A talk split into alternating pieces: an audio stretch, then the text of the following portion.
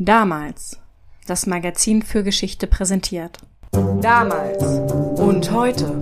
Der Podcast zur Geschichte mit David und Felix. So, Ja, sprich mal hier rein, David.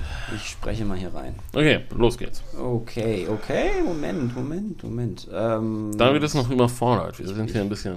ähm, bisschen ich, hinterher. Ich, ich sehe nichts. Ich sehe immer noch nichts. Ich, irgendwann in ein paar Jahren hole ich mir David, du sollst nicht sehen, du sollst reden. Ja, aber ich muss doch hier meine Notizen. Warte, warte, warte, warte, warte, warte, warte, warte. Jetzt bin ich glücklich. Ähm, Okay, David ist glücklich. Wir können loslegen. Ja, ich bin sowieso, ich bin. Felix hat mir gerade ein Geburtstagsgeschenk gemacht. So richtig coole Statistiken und so visualisiert zum Römischen Reich. Ich bin immer noch völlig, völlig begeistert. Kann gar nicht, kann gar nicht erwarten. Ich will da jetzt eigentlich drin blättern. Ähm, ja, ich, ich hoffe, wir sind- müssen erst die Folge ja, ja, aufnehmen. ja, ja, na klar, okay, das, das machen wir jetzt schnell. äh, wir, sind, wir sind beide noch ein bisschen erkältet, aber ich glaube, es ist irgendwie so im Moment sowieso jeder erkältet, deswegen, ich hoffe, es nimmt keiner Anstoß daran. Und wir hoffen, ihr seid gut rübergekommen. Das Neujahr war schon. Ja, wir sind jetzt in 2023. Ja, genau, verrückt. Also wir noch, also wir jetzt noch nicht, aber ihr seid's schon. Und äh, ich hoffe, es war gut und es ist irgendwie nichts. Ich hoffe, es ist nichts passiert. Ich hoffe, es war fein und ihr habt äh, Sekt getrunken und, ähm, Das Fondue ist nicht explodiert und, nicht zu viel geböllert oder Ja. äh, die Hunde nicht erschreckt. Ja. Wir machen heute eine Bonusfolge, Felix. ja, genau. In der kommenden Folge wird es um Otto von Habsburg gehen und heute wollen wir uns mal ein bisschen der Vorgeschichte widmen. Heißt, wir schauen uns mal an, was alles passieren und schiefgehen musste, damit Otto ja nun nicht mehr, aber sein Vater Karl als letzter Kaiser auf dem Thron landen konnte. Los geht es mit der guten Sissi und ihrem Franz Josef. Sissi ist ja oft auch Leuten ein Begriff, die sich kein Deutsch für Geschichte interessieren. Gerade läuft auch wieder eine Serie über sie. Heutzutage stellt man sie gern als Vorreiterin der Emanzipation dar, aber das ist ziemlicher Blödsinn.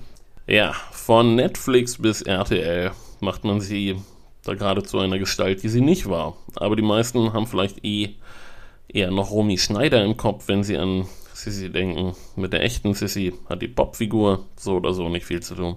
Ja, was Sissy besonders ausgezeichnet hat, war, dass sie sich sehr um sich selber gedreht hat. Eigentlich war ihr ganzes Interesse immer komplett auf sich gerichtet und besonders genial finde ich ein Zitat von ihr, in dem sie sich über ihren großen Helden Achilles äußert. Über den haben wir ja kürzlich auch erst geredet. Und Genau. wie fast alle Deutschen ihrer Zeit war sie natürlich Antiken begeistert. Richtig, ähm, hier kommt das Zitat, haltet euch fest. Er war stark und trotzig und hat alle Könige und Traditionen verachtet und die Menschenmassen für nichtig gehalten. Gut genug, um wie Halme vom Tode abgemäht zu werden. Er hat nur seinen eigenen Willen heilig gehalten und nur seinen Träumen gelebt, und seine Trauer war ihm wertvoller als das ganze Leben.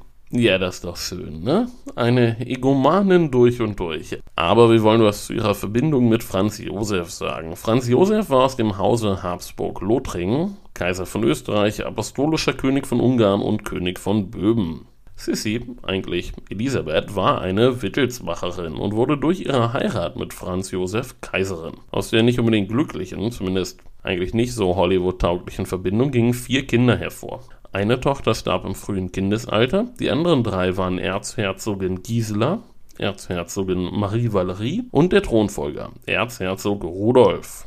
Rudolf hätte das Reich eines Tages übernehmen sollen. Daraus wurde aber nichts. Rudolf erschoss in der Nacht vom 29. auf den 30. Januar 1889 sich selbst und die 17-jährige Baroness Marie Wetzera. Was sich genau zutrug, ist ungeklärt. Die vermeintliche Tatwaffe befand sich später im Besitz von Otto von Habsburg, auf den unsere Geschichte heute zusteuert, aber der ließ nicht zu, dass sie untersucht wurde. Das Haus Habsburg stand jedenfalls unter Schock, der Thronfolger war tot. Jetzt hatte Kaiser Franz Josef noch Brüder, die nun an der Reihe gewesen wären. Da hat es zum einen Maximilian gegeben, aber der war zu dem Zeitpunkt schon tot. Das war bei seinem aus der Distanz etwas verrückten Projekt passiert, König von Mexiko zu werden. Dahinter steckte der französische Kaiser, der wollte, dass in Mexiko ein Königreich entsteht, das von Frankreich abhängig ist. Maximilian war eigentlich ein liberaler Kopf und er hoffte in Mexiko ein modernes und eben liberales Königreich aufbauen zu können. Aber da machte er sich Illusionen. Die Franzosen ließen ihn ins Messer laufen, denn eigentlich war für ihn in Mexiko nicht viel zu holen. Die Unterstützung für den von Frankreich abgesetzten mexikanischen Präsidenten Benito Juárez García war groß und Maximilian griff schnell zu brutalen Mitteln, um gegen dessen Unterstützer vorzugehen. Als dann der amerikanische Bürgerkrieg endete, waren die USA stark genug, den Abzug der Franzosen zu erzwingen, und damit stand Maximilian in Mexiko allein da er wurde schließlich gefangen genommen, von einem Kriegsgericht zum Tode verurteilt und anschließend standrechtlich erschossen. Das war das Ende der Habsburger in Mexiko. Thronfolger wurde nun also Karl Ludwig. Der unternahm einige Jahre später eine Reise durch Ägypten und Palästina. Dort trank er Wasser aus dem Jordan, holte sich eine Infektion und starb wenig später. Ein weiterer Bruder von Kaiser Franz Josef war Ludwig Viktor. Der war übrigens homosexuell. Das wusste eigentlich jeder, aber geheim war es trotzdem, wie man das damals eben so machte. Ein Problem für die Habsburger wäre das nicht gewesen, wenn es nicht irgendwann Übergriffe seitens Ludwig Viktors gegeben hätte. Das Ganze kulminierte mit einem Eklat im Wiener Zentralbad und geschürt wurde der Skandal wohl von Franz Ferdinand. Franz Ferdinand war nämlich inzwischen Thronfolger. Er war der Sohn von Karl Ludwig, also von dem, der sich mit verseuchtem Wasser vergiftet hatte, und über dessen Linie sollte sich jetzt also die Thronfolge fortsetzen. Wie Franz Ferdinand starb und was das für Folgen hatte, davon dürften die meisten von euch gehört haben. Das Attentat auf ihn am 28. Juni 1914 in Sarajevo löste den Ersten Weltkrieg aus. Franz Ferdinand war als Sohn von Karl Ludwig logischerweise der Neffe von Kaiser Franz Josef. Nach dem Tod seines Vaters wurde er 1896 die Nummer 1 in der Thronfolge. Das war aber bei seiner Geburt im Jahr 1863 noch lange nicht absehbar gewesen, denn da lebte ja sein Cousin Rudolf noch, der Sohn des Kaisers. Franz Ferdinand erhielt natürlich trotzdem eine standesgemäße Erziehung. Für seine Ausbildung wurden die besten Privatlehrer engagiert und dann ging es für ihn zur Armee, ganz so wie es für einen Habsburger üblich war. Die Armee war für die Habsburger immer eine Chance, ihr Reich kennenzulernen. Franz Ferdinand diente zunächst in Böhmen bei der Infanterie, dann in Ungarn bei den Husaren und dann in Oberösterreich bei den Dragonern. Er wurde regelmäßig befördert und erhielt 1899 den Rang eines Generals der Kavallerie. Da war er allerdings schon vier Jahre lang nicht mehr im regulären Dienst. Franz Ferdinand hatte nämlich gesundheitliche Probleme. Mehrfach erkrankte er an Lungentuberkulose und 1892-93 wurde er auf ärztlichen Rat hin auf eine Weltreise geschickt. Er reiste über Indien und Indonesien bis nach Australien und dann zurück über Kanada und Nordamerika. Diese Reise sollte ihn sehr prägen und zu einem Fürsprecher eines stärkeren Föderalismus im K&K-Reich werden lassen. Auch später reiste er gerne in wärmere Klimazonen, zum Beispiel nach Ägypten, und das half ihm tatsächlich, sich gesundheitlich weitestgehend zu erholen, sehr zur Verwunderung des Kaisers. 1896 war es dann mit dem schönen Leben vorbei für Franz Ferdinand. Er wurde Thronfolger und rückte damit viel stärker als zuvor ins Licht der Öffentlichkeit. Und nun musste auch eine Braut her. Franz Ferdinand war bereits über 30 und die Linie musste schließlich erhalten werden. Nur war es so, der gute Franz Ferdinand hatte so seinen eigenen Kopf und er widersetzte sich allen hergebrachten Regeln, die vorschrieben, dass ein Mitglied der Kaiserfamilie keine Untertanen heiraten durfte. So wollte es das Hausgesetz der Habsburger, aber so wollte es Franz Ferdinand nicht. Die Braut seiner Wahl war die böhmische Adlige Sophie Czotek von Tschotkowa. Nun sah es so aus. Das Habsburger Hausgesetz galt nur für das Kaiserreich Österreich, nicht aber für Ungarn und die anderen Reichsteile. Das heißt, als zukünftiger König von Ungarn und Böhmen und so weiter, da konnte er sie heiraten, nur eben als Kaiser nicht. Wenn er sie also heiratete, würde sie nicht Kaiserin sein, wohl aber Königin von Ungarn und Böhmen, und ein möglicher Sohn würde nicht Kaiser werden, wohl aber König von Ungarn. Das wäre aber das Ende der K&K-Monarchie gewesen. Das Reich wäre dann in zwei Teile gebrochen. Und damit das nicht geschah, erklärte Franz Ferdinand für die gemeinsamen Kinder den Verzicht auf etwaige Erbansprüche. Denn heiraten tat er sie tatsächlich.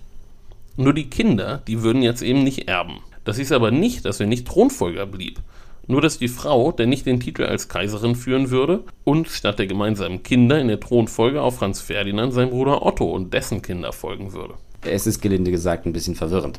Nach Franz Ferdinands Hochzeit mit Sophie im Juli 1900 war klar, er würde Thronfolger bleiben und auf ihn würde sein Bruder Otto folgen und dann dessen Sohn Karl. Dem Kaiser war das Ganze überhaupt nicht recht, dass auf ihn sein Neffe folgen sollte, der nicht standesgemäß verheiratet war. Die Hochzeit mit Sophie war aber nicht der einzige Grund, weshalb er Franz Ferdinand nicht besonders gut leiden konnte.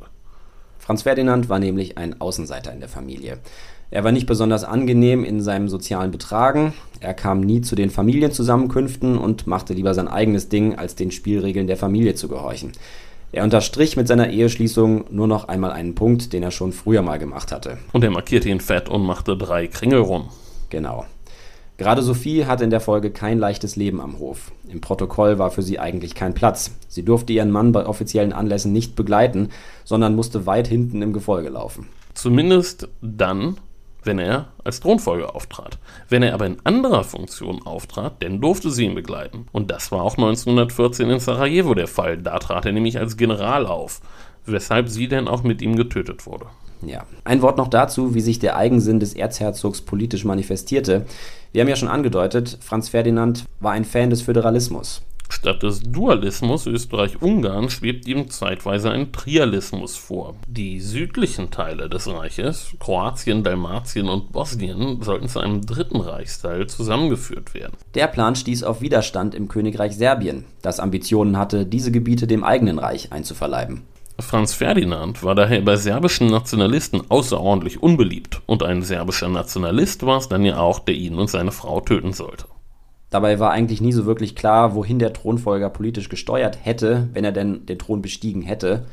Ein klar ausformuliertes Konzept hatte er nicht und er widersprach sich auch häufiger mal. In einer Sache äußerte er sich aber sehr eindeutig. Er fand, ein Krieg mit Serbien sei eine ziemlich bescheuerte Idee. Überhaupt sei es besser, wenn die anderen sich bekriegten und man selber seinen Frieden habe.